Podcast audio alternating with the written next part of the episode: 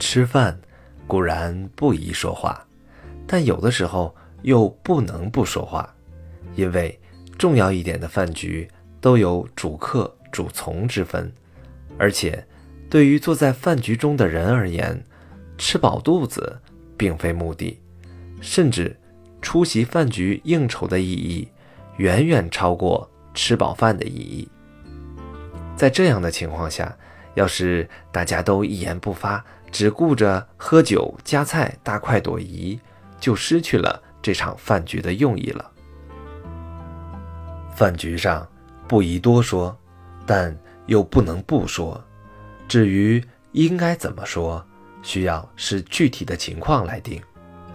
最重要的是明确自己在饭局中的身份地位。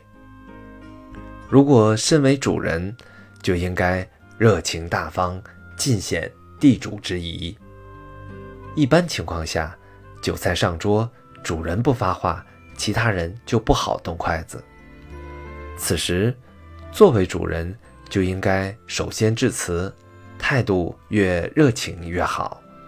开场白之后，主人应该根据自己请客的目的和意义，对客人进行特别的照顾。要是客人不止一个人，应该按客人的身份地位依次给予照顾。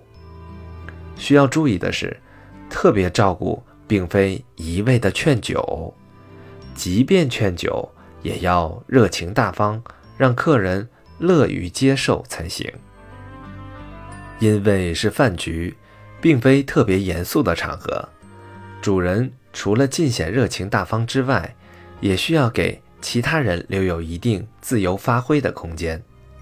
当然，假如场面冷清，主人要及时活跃气氛。最后，在大家酒足饭饱之际，主人还需要做最后的总结性讲话。虽然讲话的内容都是司空见惯的套话，但这还是必须要讲的。如果是客人，就应该。充分尊重主人，紧跟着主人的步调安排，既不抢夺主人对饭局的控制权，也要对主人的热情大方做出积极回应。如果你既不是主人，也不是主要的客人，而是陪客，则必须牢记：只能锦上添花，不可喧宾夺主。与其口不择言，贻笑大方，不如。入境随俗，视情况发言。另外，饭局中有无酒不成局的惯例，但酒终究只是一个道具，交流沟通、增进感情才是目的。所以，无论主人、主客还是陪客，劝酒不能让人难堪，饮酒切忌过量。